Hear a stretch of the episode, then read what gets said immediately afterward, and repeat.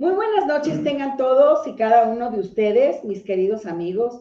Como siempre, es un gusto saludarles, darles la más cordial de las bienvenidas a este su programa Semblanzas, un espacio para dejar tu huella, todos los miércoles a las 8 de la noche a través de Guanatos, líder mundial, en radio y televisión por internet, saludando al ingeniero director de operaciones, al ingeniero Israel Trejo, que se encuentra desde las instalaciones, desde cabina de allá de Guanatos, y nosotros estamos transmitiendo el día de hoy en vivo, pero a través aquí desde nuestro set. Y como siempre, bueno, saludar a nuestros amigos de Budocán, allá en Veracruz, eh, que están transmitiendo también en vivo este programa. Y bueno, pues a enlazarse a través de todas las redes sociales de Guanatos, de las personales, para que puedan seguirnos y estén presentes en Semblanzas y nos hagan llegar estos comentarios de esta entrevista que tenemos el día de hoy.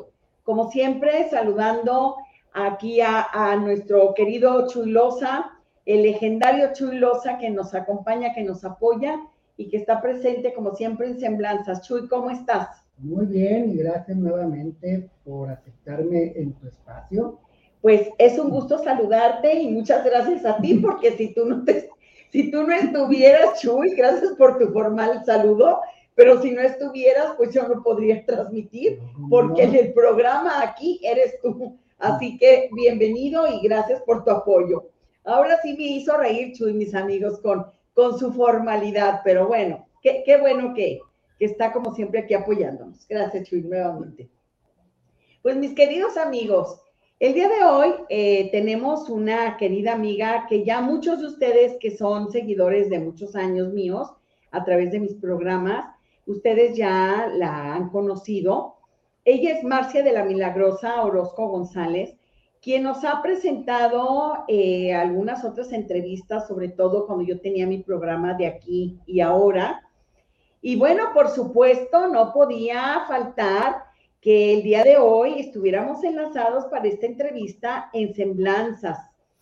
Eh, bueno, yo les he platicado en las redes sociales a lo que ella se dedica, que es una ardua labor en, eh, ayudar a los demás, porque independientemente de todo, eh, yo soy testigo de la labor que ha hecho siempre Marcia, una persona muy querida, de un corazón muy bondadoso, ella profesionalmente se ha dedicado a la atención en niños de educación especial, pero también ella ha sido una activista en grupos vulnerados, eh, que la verdad, eh, su labor ha sido, en verdad, eh, con un corazón muy grande, muy noble.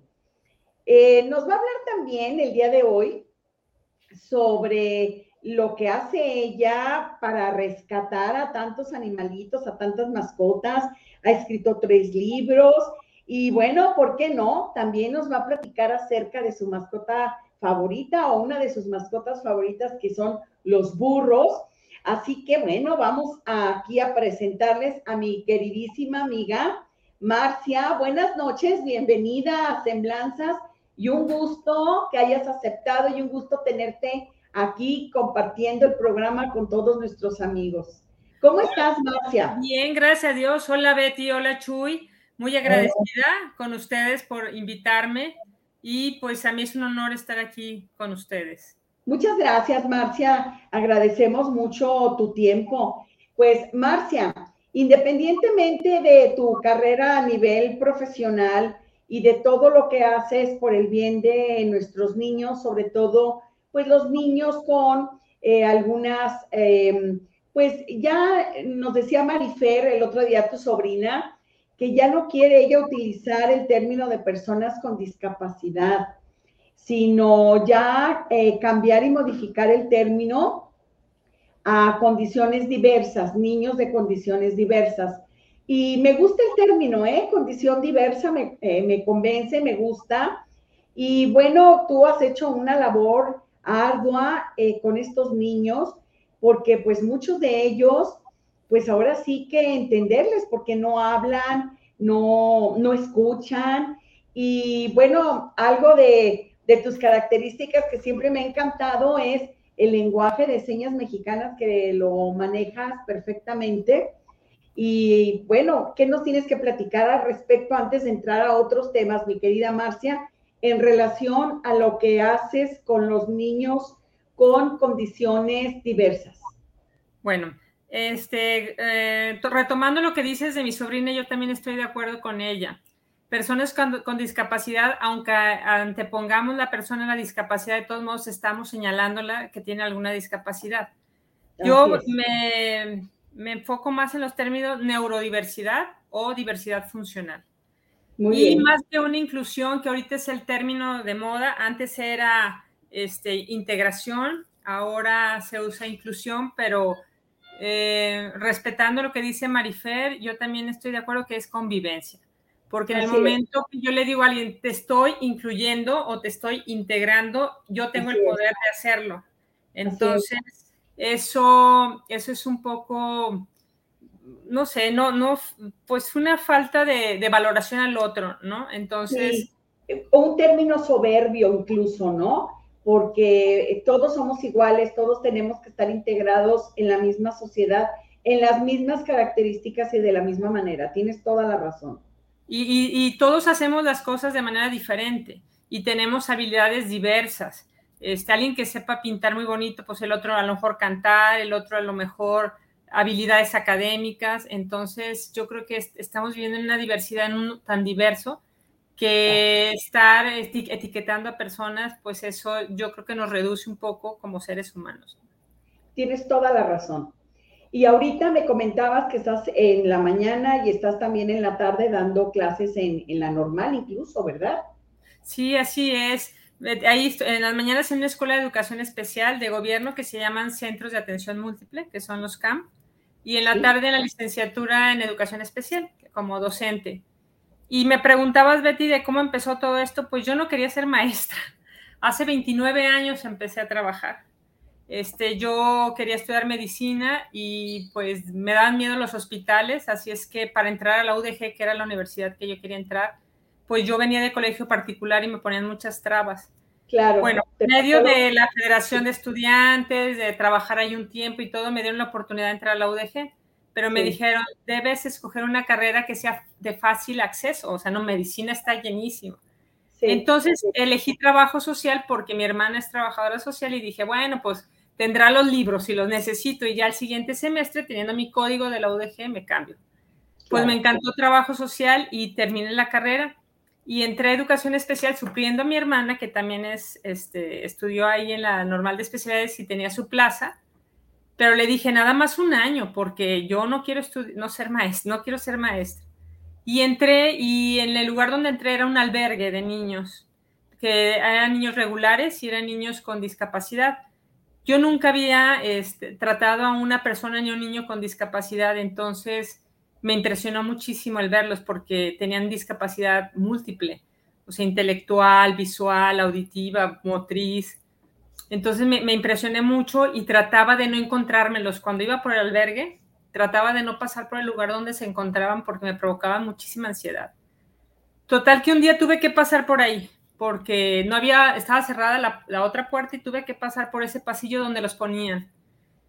Y una niña me tocó el, brazo y me asusté muchísimo y, me provocó muchísima, pues no sé, me, confrontó mucho.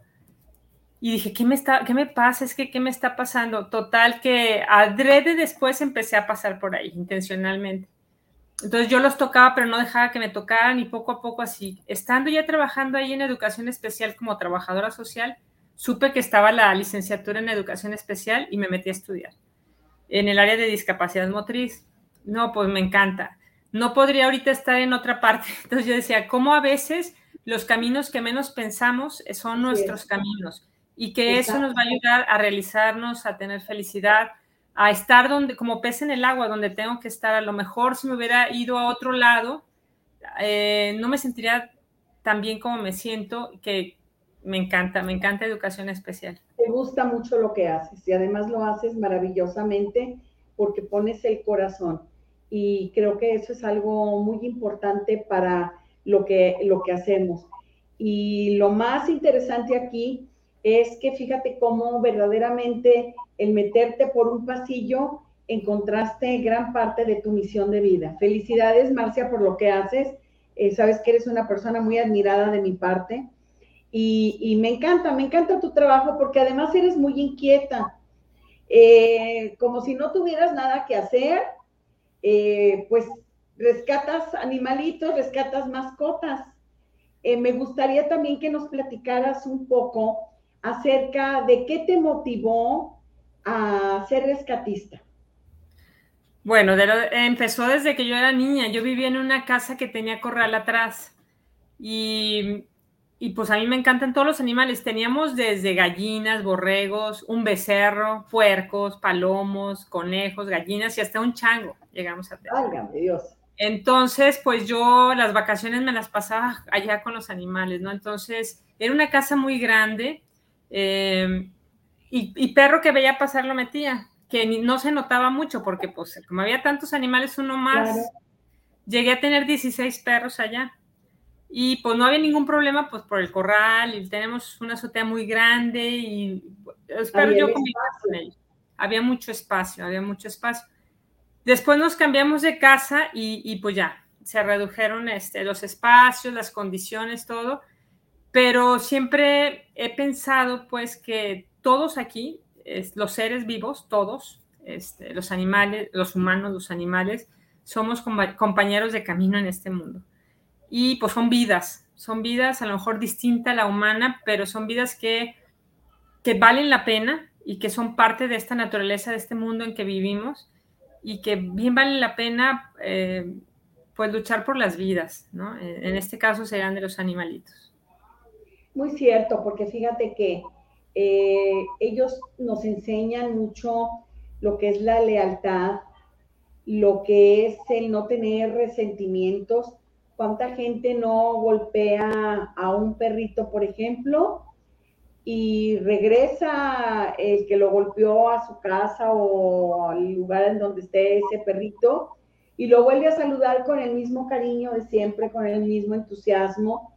Eh, es un, es, muy simbólico, eh, pues todas las mascotas, porque nos enseñan muchas cosas a los humanos que nos hace falta, a pesar de que ellos no hablan, eh, que a veces no necesitan hacerlo para darse a entender, eh, pero es bonita labor la que tú haces y me comentabas que probablemente ya vayan ustedes a formalizar todo lo que han estado haciendo esta labor a través de una asociación. ¿Es así? Sí, así es, porque ya no me alcanzan mis quincenas en el rescate de animales y cada vez hay más necesidades. Y bueno, aquí en México no tenemos la cultura del cuidado y de la atención a, los animales. Alguien decía que eh, el ser humano o la grandeza de una nación este, debe de ser medida como la forma como trata a sus animales, ¿no? Entonces, este, México nos falta mucho en eso, nos falta voltear hacia abajo, que no debería ser hacia abajo, pero y ver las necesidades de todo ser. Entonces, viendo eso que no me alcanzan ya las quincenas porque son muchas las necesidades, cada vez más perritos abandonados, maltratados, en situaciones deplorables, este, pues con un amigo que es veterinario y su esposa dijimos, bueno, pues vamos haciendo algo que podamos ayudar a más, que alcance a más y que tengamos recursos. Entonces pensamos en una asociación. Ya nos aprobaron el nombre en, nota, en la notaría. Ahorita el proceso es de entrega de documentos para que ya conformarla, firmar y entonces entrar a programas este, nacionales, internacionales donde puedan echarnos la mano para cada vez rescatar más. Y, y, la idea no es tener albergue, más bien son, es tener casa puente para darlos en adopción, que tengan una familia y a largo plazo, una terapia asistida con animales para niños con, con discapacidad. sería muy interesante, ¿eh? ese tipo de terapia. Sí, este, he tenido la oportunidad y gracias a, a, mi directora de la escuela, llegaron unos gatitos a la escuela. Bueno, han llegado un montón, pero gracias a Dios los hemos dado en adopción. Ahorita hay solo tres. Y pues trabajamos con niños de todas las discapacidades. Hay niños con autismo que no quieren entrar a un salón y que se ponen muy mal pero cuando ven al gato adentro, este, inmediatamente por el gato se pasan. y niños que a lo mejor están muy alterados sensorialmente el ver al gato y el, que el gato se le recargue, se calman. Lo que yo no he logrado a veces en toda la, clase, el, gatito lo ha logrado. Entonces, niños que, tienen discapacidad motriz, que, no que tienen flexionada su manita, yo tardo muchísimo para que puedan abrirla.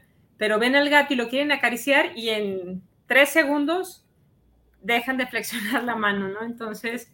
Es formidable, ¿verdad, Chuy? Es, increíble, es increíble. Y yo también creo que hay mucha, mucha relación entre nosotros y los animales. Y, si todos nos podemos ayudar, qué mejor que, que, ayudarnos, ¿no? Claro, definitivamente que sí.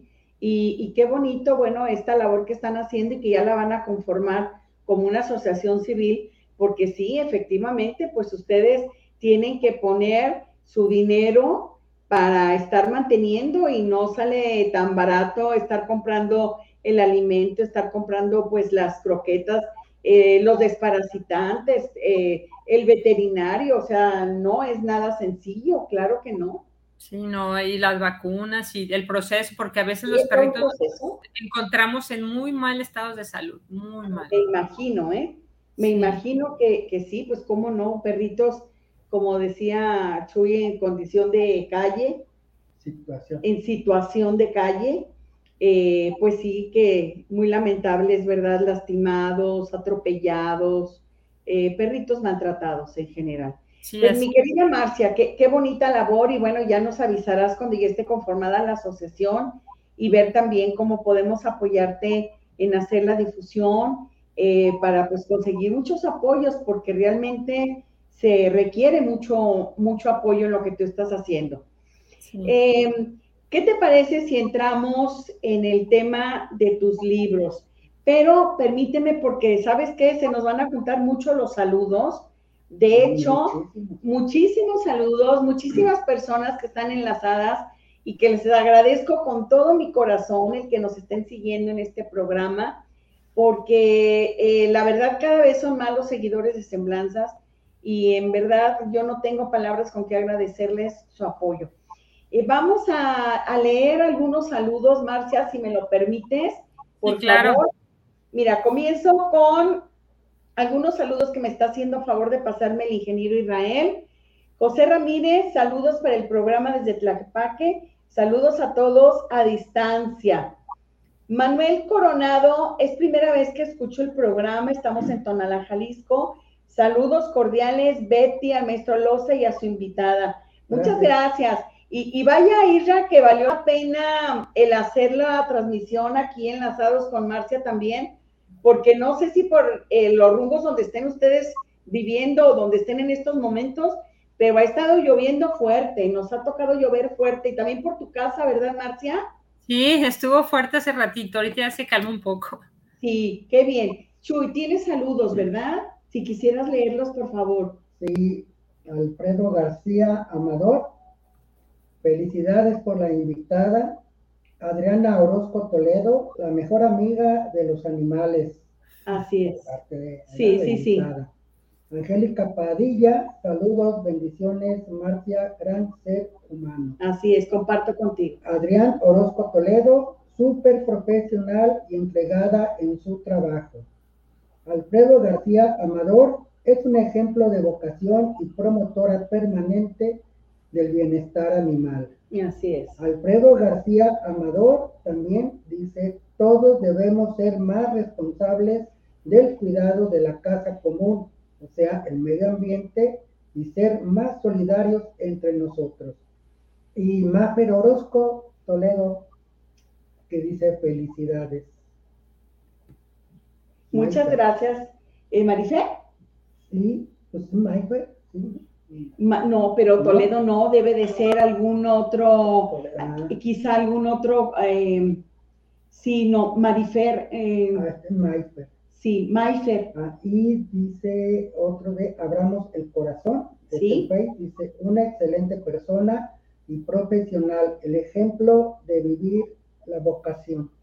Es que Marcia es eso, Marcia es pura bondad, eh, tiene un corazón tan grande, pero no nada más es para los niños, eh, no eh, únicamente también para los animales, no, para todas las personas que vamos teniendo acercamiento con Marcia, siempre tiene una palabra amiga, siempre tiene un abrazo fraterno, siempre tiene una palabra de, aliciente. Eh, qué bonito, Marcia, una persona muy querida y seguimos recibiendo aquí otros mensajes.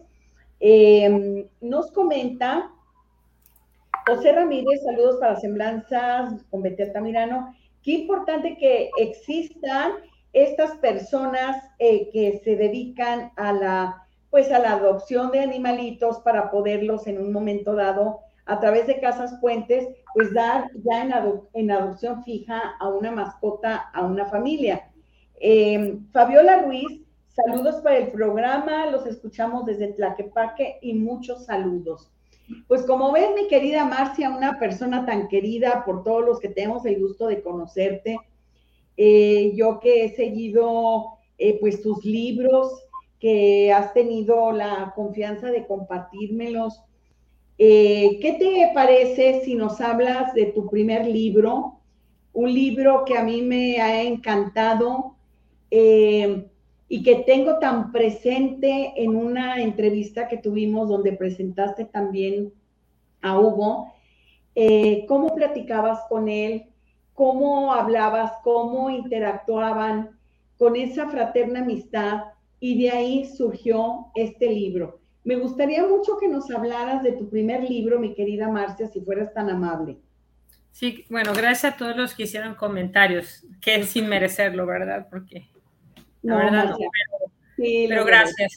Eh, bueno, el primer libro es de mi amigo Hugo, se llama Tocando la Vida. Cuando yo conocí a Hugo me impactó muchísimo. Yo estaba estudiando lengua de señas porque iba a tener un alumno con discapacidad auditiva y me metí a estudiar en la Asociación de Silentes. Y cuando lo conocí, como les digo, me impactó porque se me hizo tan vulnerable, porque no puede ver, no puede oír y no puede hablar. Entonces eh, lo traía un muchacho del hombro y había un escritorio y no lo vio el muchacho que lo iba guiando y mi amigo se pegó contra el escritorio y fue a dar el escritorio por allá y, y él muy adolorido de la rodilla. Entonces dije, híjole, qué vulnerabilidad tan grande que dependa totalmente de quien lo va guiando. Entonces cuando me pasaron a hablar con él, pues mi mente en blanco, no, estaba aprendiendo apenas lengua de señas y no pude decir nada. Y me prometí a mí misma, el día que lo vuelva a ver, va a ser que ya me defienda un poco con lengua de señas y pueda comunicarme con él. Porque aquí la que sintió impotencia soy yo, porque él sabía comunicarse. Yo era la que no sabía lengua de señas, ¿no? Entonces aquí la limitación era mía. Lo vi un año después y pues ya pudimos platicar. Todavía me falta mucho para aprender de lengua de señas, pero bueno, ya me puedo relacionar con él entonces yo pedí permiso en la tarde en uno de mis trabajos y, porque un hermano me dijo, ¿por qué no, no escribes un libro de él para ayudarle también a venderlo y que tenga recursos? Porque no le daban trabajo en ninguna parte. O le daban trabajo a sus amigos sordos o a sus amigos ciegos, pero a él no le daban este, el trabajo por la sordoceguera, ¿no? Entonces, pues dije, sí, es buena idea. Entonces, en las tardes las dediqué a irme con su familia, entrevistarlos, conocer su historia y empezar a escribir el libro. Y, después hicimos varias presentaciones donde lo pudimos vender. Luego llega la pandemia y pues ya no hubo presentaciones, pero aún continuamos vendiéndolo. Se llama Tocando la Vida porque él conoce la vida a través del tacto. Eh, él nació, nació eh, viendo, o sea, sí podía ver, pero no podía oír. Y en la adolescencia fue perdiendo la vista igual que tres hermanos de él, porque es un síndrome que se llama Usher, el síndrome, que implica este, sordera en, al nacer y ya en la adolescencia ir perdiendo la vista. Entonces, pues la verdad es una familia que yo admiro muchísimo porque a pesar de tantas adversidades y limitaciones que la sociedad incluso les pone, han, salido, han sabido salir adelante. Y la mamá no se diga, la mamá es un ejemplo de fortaleza, de, de, de lucha, es una guerrera para mí, su mamá, porque pues los ha sacado adelante. Y Hugo, pues no se diga Hugo, este, mm, incluso cuando los entrevistaba Hugo me decía que es tan fuerte esto de no tener los dos sentidos con, principales para el ser humano, con el cual relacionarse con las personas, este, que es una pérdida, fue un duelo cuando perdió la vista por completo. Eh, porque, por ejemplo, Helen Keller, bueno, perdió la vista y la audición a los siete meses, no se acordaba de cómo era ver ni cómo era oír. Pero para Hugo, que pudo ver y después ya no, entonces fue un duelo muy grande. Incluso muchas personas le aconsejaban pues que se suicidara, porque pues así era muy difícil. Y varias personas, no nomás una. Y Hugo sigue aquí. Entonces, si sigue aquí es porque tiene su, una, una vida con sentido, tiene algo por qué vivir, este, incluso él me ha comentado que es feliz, claro, este, la felicidad no es estar siempre alegre, ¿no? Hay momentos de prueba, pero una cosa es ser y otra estar, y el ser, pues es feliz, el, el, estar, a veces puede estar enojado, a veces puede estar triste, ansioso, pero, pero el ser es el que permanece. Entonces, hay mucho que aprenderle a Hugo, entonces yo dije, esta historia tiene que ser contada, tanto de la familia de Hugo como de Hugo mismo, porque a veces andamos con la capa caída, nos sentimos mal, pero si vemos que otras personas con situaciones más fuertes han podido salir adelante, pues nos pueden dar un mensaje de esperanza. Y es así como surge el libro, eh, Tocando la Vida, que es parte, de, es parte de la vida de Hugo, parte, una partecita de mi vida y de sus hermanos, su mamá. ¿Y a qué se estarán dedicando en estos momentos esa familia, Marcia?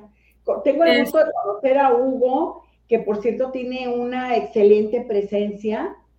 Eh, y, la verdad, no se le nota, porque tú lo puedes ver y sus ojos es como si viera.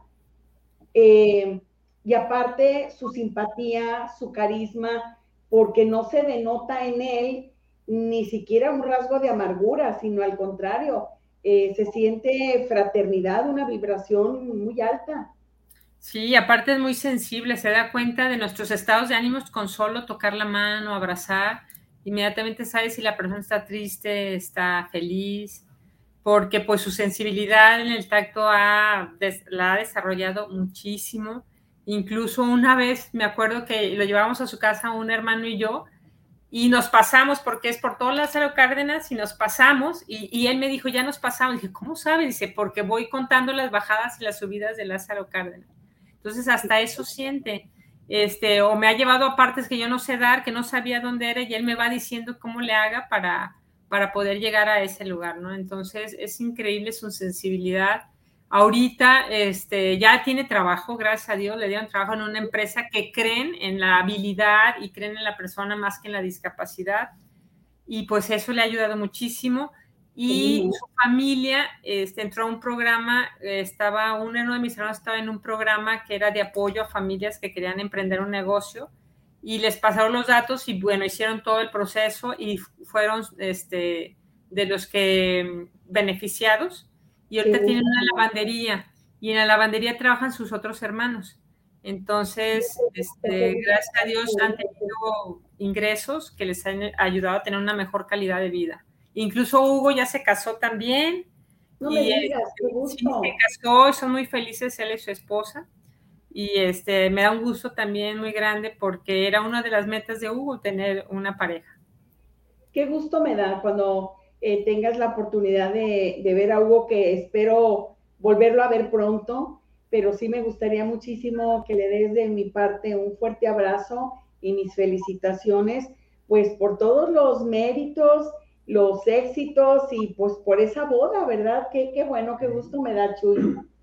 Sí, cuando lo vea te lo saludo, Betty, con mucho gusto. Muchas gracias, adelante, Chuy. Sí, a ver, Marcia, en el caso de, Hugo, eh, que ah, no tienen sentidos más importantes en esta sociedad, que es lo, lo visual y lo auditivo, y aparte, pues no, no habla. No habla es, no, pero a través del tacto es su principal comunicación, pero el sentido del gusto y el, olfato también se han desarrollado, yo creo, importantes, ¿no? A través del olor, los aromas y eh, la degustación llega a conocer y conectarse con el mundo, ¿no?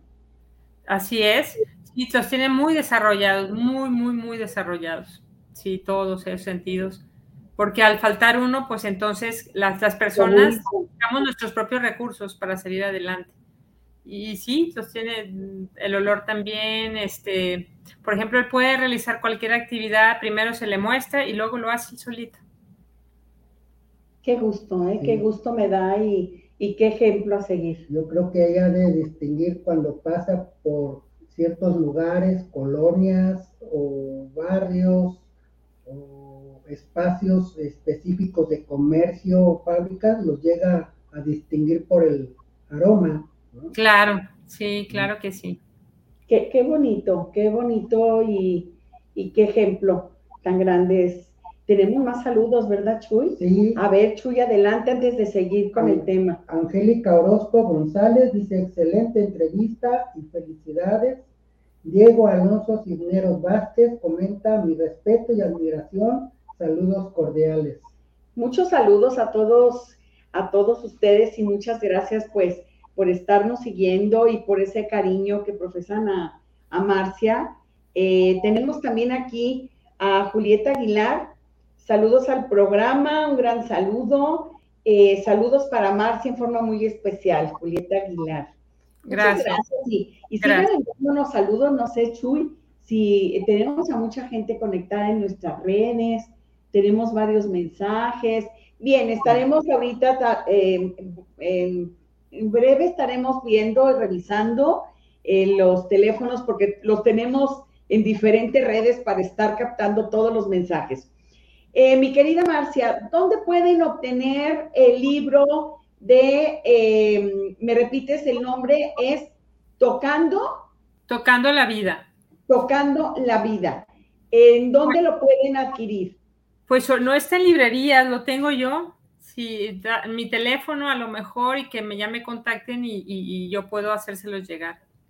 Y estás en el Facebook y en tus redes sociales como Marcia de la Milagrosa Orozco González. Ajá, para que te puedan localizar y en un momento dado adquirir el libro, que la verdad está eh, impactante. Yo lo he leído, no sé, varias veces y sobre todo cuando en algún momento de mi vida he tenido pues algún tropiezo que me ha eh, deprimido un poco, créanme lo que acudo a leer este libro que escribió Marcia y pues tanto Marcia como Hugo para mí han sido personas, pilares muy importantes en mi vida porque nos hacen reflexionar y agradecer todo lo que tenemos.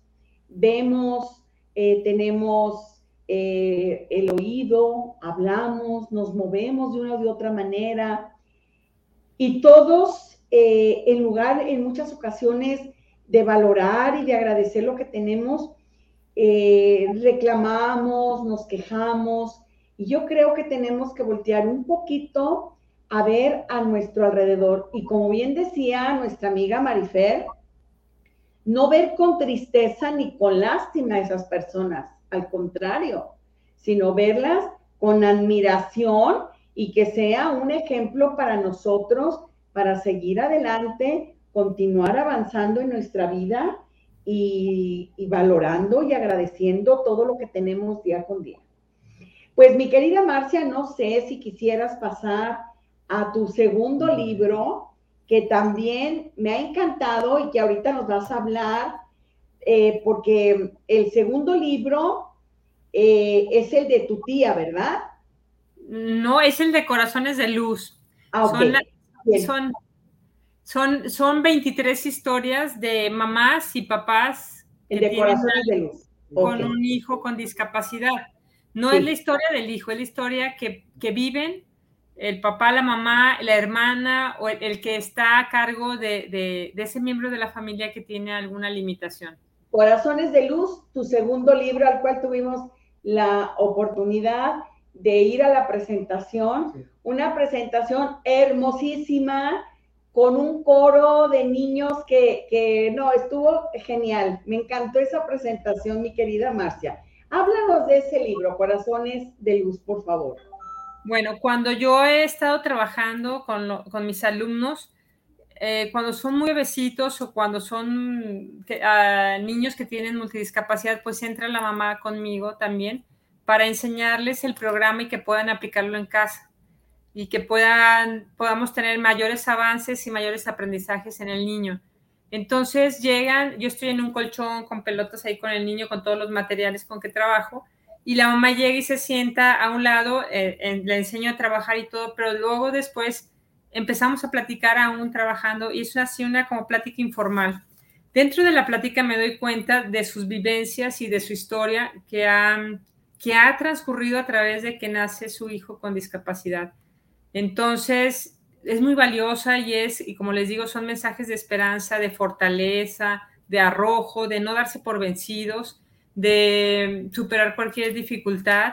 Entonces yo digo, estas historias no pueden quedarse nada más aquí en el aire o ser contadas nada más a mí, tienen que ser contadas a todo, a todo el mundo y, sobre todo a los papás que empiezan a ser papás especiales de un niño con alguna discapacidad, porque suceden muchas cosas en la familia cuando eso pasa.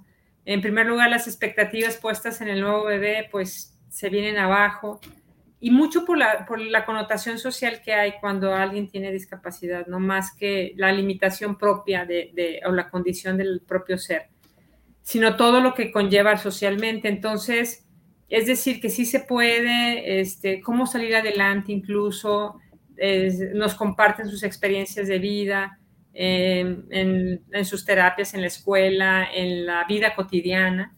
Entonces, son historias, como les digo, deben de ser contadas no quedarse nada más en, el corazón de, cada persona, sino que se queden varios corazones, por eso se llama corazones de luz. Y, esas historias son una lucecita que nos pueden ir orientando el camino a nosotros y nos llenan de vida. Por eso, cuando me decían que qué gran labor, yo creo que, que la labor de esos padres a mí me ha enseñado mucho, incluso los niños. Yo creo que yo he recibido mucho más de lo que yo doy y que lo, que lo que doy, pues primero empezó siendo parte de mi trabajo y después ya es mi, es mi vocación y es mi forma de vida, pero lo que he ido aprendiendo a través de todas estas personas con las que convivo a diario, no, no, no tiene, o sea, tiene un valor inmesura, inmesurable, o sea, no, no, no, no puedo encerrarlo en unas palabras, traté de encerrarlo en un libro, pero va más allá, o sea, va más allá de todo.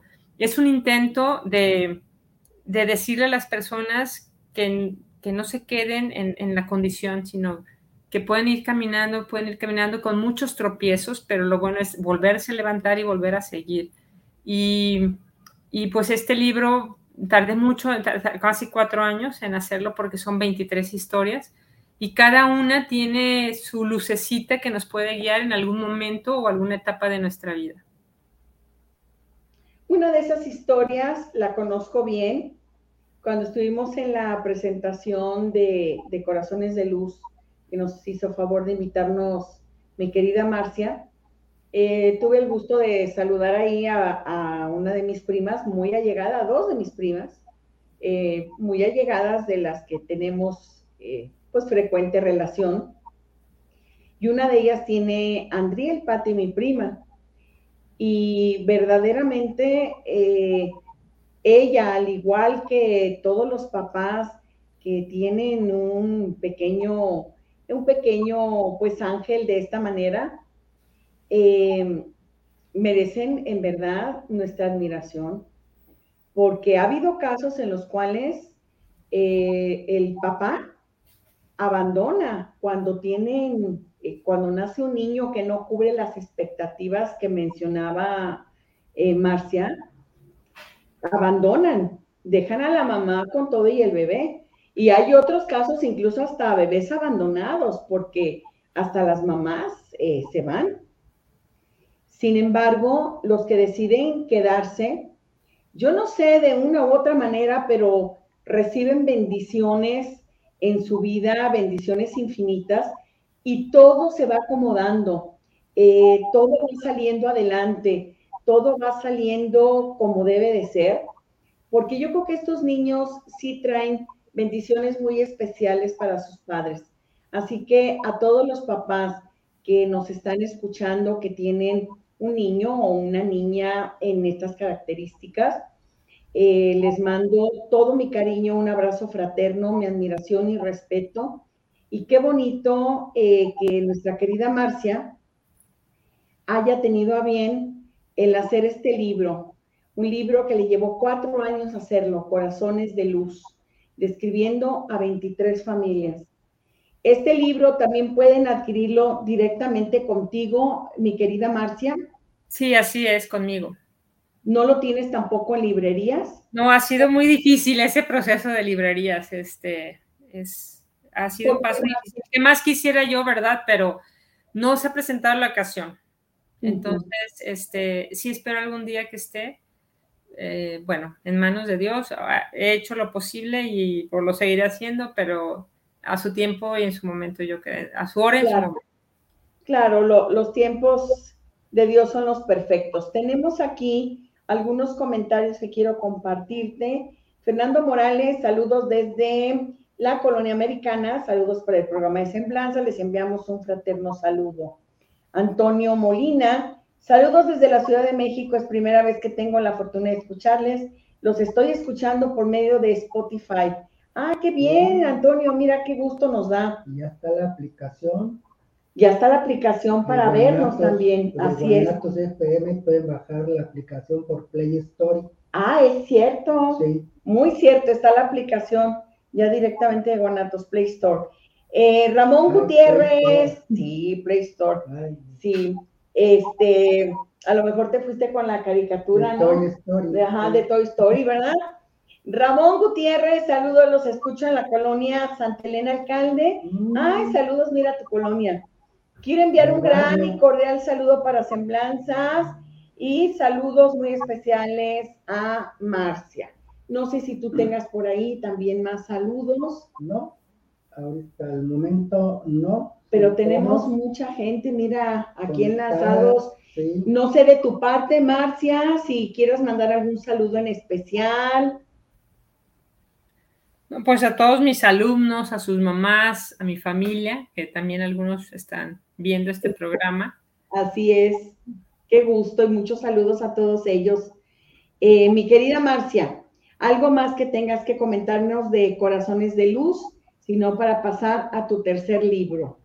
Bueno, de Corazones de Luz, como son historias tan variadas, hay historias incluso de una familia que no tuvieron niños con alguna discapacidad y adoptaron a dos niños con discapacidad.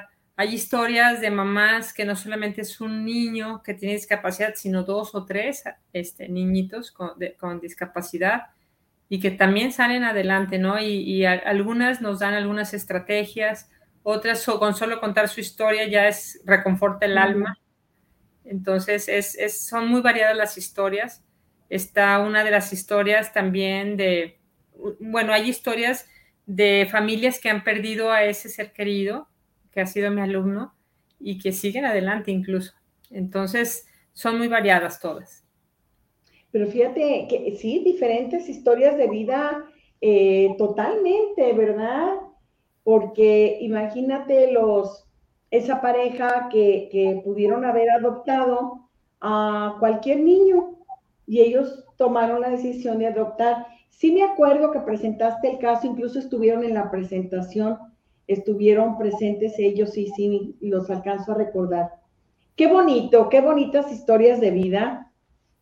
Y, la verdad que no, no nos queda en ocasiones más que voltear a ver a nuestro alrededor y en verdad, aparte de, de pasar agradeciendo todo lo que tenemos, agradecer también que existen personas con ese corazón, que existen esos niños, porque también tenemos mucho que aprender de un niño que tiene una condición especial.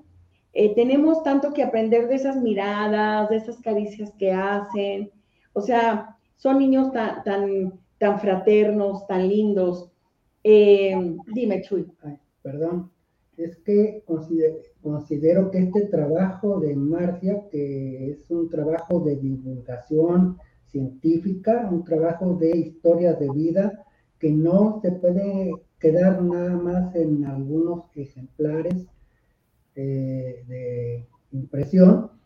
Creo que sí hay que buscar alguna manera en que alguna institución apoye con la impresión y en la distribución en las personas a través de asociaciones o instituciones donde atiendan a, a, personas con capacidades diferentes. Claro. Y que conozcan esas historias porque son ejemplos de vida. Y, y aparte de orientación. de orientación, porque dan muchos tips sí. y te dicen cómo, hacen para atenderlos, todo lo que nos platicaba en la entrevista pasada tu sobrina Marifer, eh, de todo el, proceso que tienen que vivir, pues esos son tips para todas las personas, para las familias que tienen un miembro de la familia eh, con una condición diferente, diversa. Y que sirve hasta para los médicos y trabajadores sociales, hasta sociólogos, para poder ah, proyectar, crear algunos eh, programas, ¿no? Con base a esta experiencia de vida de 23 familias, que no es tan fácil pues realizarlo. No, imagínate cuatro años. Ahora, son 23 familias, pero realmente en este libro se habla, se habla, perdón, de los corazones de luz, no nada más de 23 familias, sino de muchas familias más que yo estoy segura que en estos momentos están viéndonos a través de, de Guanatos y, y que la verdad sí valdría la pena hacer algo, Chuy, al respecto. Vamos a darle una pensada a quién podemos acercarnos y lo platicamos contigo, Marcia, para ver cómo podemos también contribuir contigo, con otras familias. Sí, de, los libros de Tocando la Vida y Corazones de Luz, tengo muchos ejemplares que se quedaron parados con lo de la pandemia. Este, eh, sí, sería muy buena, muy buena idea llegar a más, a más familias para, para, que, para que pues, tuvieran ese mensaje, ¿no? De todas estas historias. ¿Qué precio tiene cada uno de los libros, Marcia? El de el, Tocando la Vida, 100 pesos y Corazones de Luz, 200 pesos. O sea, son precios muy accesibles, amigos, por favor, y yo creo que vale la pena que lo tengan en sus manos y, vamos a hacer difusión, vamos a hacer difusión de, los libros y ver eh, cómo podemos pues extender estos mensajes, como bien dices, a otros lugares, a otras eh, asociaciones, eh, ver qué podemos hacer. Hacia todos los actores involucrados en, esta temática. Exactamente. Por ello. Y, ah, una cosa, perdón, una cosa más, el dinero que se junte, pues es, es para ellos. O sea, el de Hugo es para Hugo y su familia, y el de Corazones de Luz, este, para las para las mamás y papás de las historias que sí requieren un apoyo económico. Pues, ¿y tú crees que con eso la gente no te quiere? Si tienes, ahí lo demuestra el corazón bondadoso de Marcia y que ojalá y, existan en el mundo más Marcias, porque has hecho mucho bien, has hecho mucho bien, mi querida Marcia, y yo creo que de una u otra manera no podemos dejarte sola en este caminar. Pues gracias. cuéntanos de tu tercer libro, por favor, o del que va a ser tu tercer libro, porque ya lo tienes prácticamente terminado. Sí, es otra historia, pero es una novela. Es una historia de una niñita que, se llama, que nació en 1926 y que todavía vive, que es mi segunda mamá, que se llama Leonor, y de cariño le decimos mamá no, no, que nos crió a todos los diez y, los nietos y los bisnietos y todo. Ella ahorita tiene 95 años, en septiembre Dios mediante cumple 96 y pues también es una historia que debe de ser contada. Es una historia transversal de su vida, a lo largo de su vida desde que nace, porque sus condiciones este, son, han sido muy duras y muy fuertes y aquí la tenemos. Y Leonor, nace eh, cuando es la guerra cristera aquí en, México, en un ambiente muy hostil, en un ambiente de mucha violencia, en un ambiente de mucha polémica entre el Estado y la Iglesia. Y bueno, crece eh, ahí. Eh, ella tiene dos hermanitas también. Ella es originaria de Yagualica y cuando tiene tres años su mamá muere de una enfermedad que nunca supieron qué era primero mueren las hermanitas, dos hermanitas, y luego muere la mamá. A los tres meses el papá quería encontrar una mamá para, para mi nono, para Leonor, y va a dar serenata a una muchacha con uno de sus mejores amigos y porque no se pusieron de acuerdo en la canción se matan. Entonces, Leonor antes de los cuatro años queda huérfana y se va a vivir con la abuelita, pero la abuelita es una persona ya grande. La novela se llama La niña que huía, que huía del sol, porque ella tiene alergia al sol. En cuanto le toca un rayo de sol, su piel se le hace una llaga, primero una ampolla y una llaga. Entonces, pues andaba en las calles mi, tía jugando con los niños y pues llena de, de, de escaras, de llagas. En ese tiempo la gente pensaba que era un tipo de lepra, entonces le prohibía a sus hijos jugar con ella, la rechazaban mucho. Cuando, pero pues vive con su abuelita, ¿no? Entonces, cuando Leonor tenía ocho años, muere la abuelita en un asilo, que también es orfanatorio y es hospital, y se queda solita entonces, a esa edad, pues una niña sin tener a nadie más, más que una tía, que era este, mi abuelita, que vivía en México. Pero las noticias se sabían meses después porque eh, el transporte era a caballo. Era, tenían que pasar de Yagualica a Guadalajara por la barranca de Oblatos, de Huentitán. Entonces, este, eh, pasa mucho tiempo en el asilo, eh, algunos meses, en no, no, y hasta después llega con mi abuelita. Y bueno, la vida de mi abuelita también es otra, otra historia, la vida de mi mamá es otra historia, son historias entrelazadas, que también fue de mucha, de mucho vivir en, en la cultura que estamos, en el arquetipo del machismo, ¿no?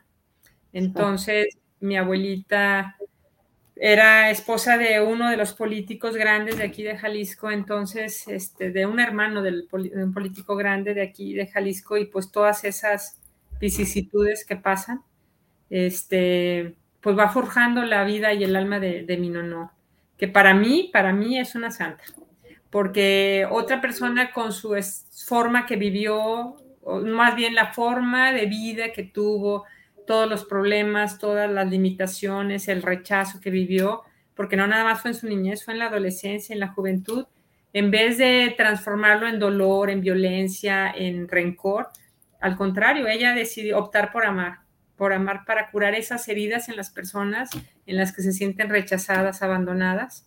Y es una, pues yo diría una conversión total al amor, así sin ninguna condición, un amor universal que lo mismo puede amar a una persona que va cruzando la calle, a alguien muy querido, totalmente incondicional, totalmente dispuesta. Hasta el momento ahorita tiene 95 años y sigue haciendo con sus manitas que no paran, cojines y almohadas. Este, eh, eh, entró como empresaria en un programa que hubo de gobierno y fue también beneficiada y no para, no para. Todavía ahorita con su cuerpo tan limitado, tiene artritis deformante, tiene muchos problemas de corazón y aún así, todavía en la noche ayer me hizo mi lonche para hoy en la mañana. Entonces, Ay, qué bella. Incansable, incansable y este, incondicional. Como bien dices, es una historia para contar. Y qué interesante la vida de tus ancestras femeninas porque qué, qué, qué, importancia tiene en nuestra vida cotidiana, en nuestro, en nuestro caminar por este sendero, de este plano terrenal, eh, la influencia de nuestras ancestras femeninas, esas mujeres de lucha, esas mujeres que se encontraron con tantas diversidades, con tantos sufrimientos y que tomaron la decisión como tu no de amar. Qué bonito, qué bonita historia. ¿Cuándo vas a tener ya este libro listo para presentarlo, mi querida Marcia? ¿Cuándo pretendes hacerlo ya? Pues primero había hecho este librito que se lo regalé a mi familia y amigos, que no era, pero pretendía ser libro, pero bueno, lo encuaderné como libro, ¿no?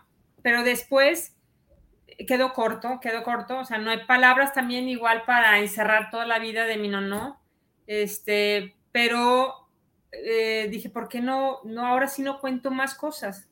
Entonces, pues bueno, lo tengo aquí, está en engargolado, ¿dónde se ve? Aquí.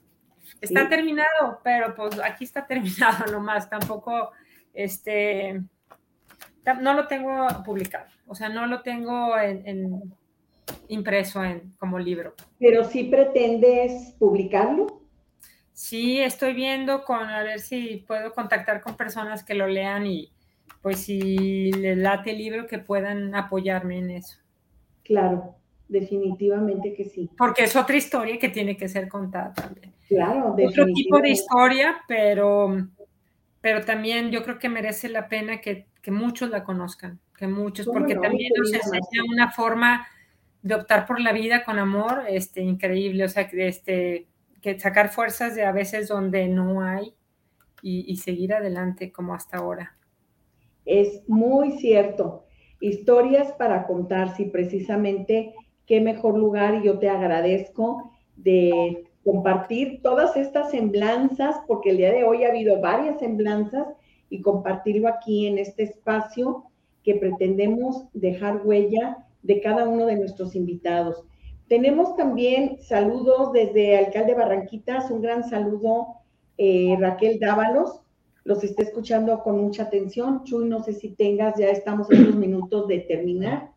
Eh, nuestras queridas primas, que ah, dolor. Tan bellas. Mi tía, que está allá en otro plano. Claro. A María Teresa Reyes y a Claudia Alejandra Reyes. A quienes les mandamos un cariñoso abrazo eh, tuvimos la oportunidad de, yo lo personal, de acompañarlas a la misa.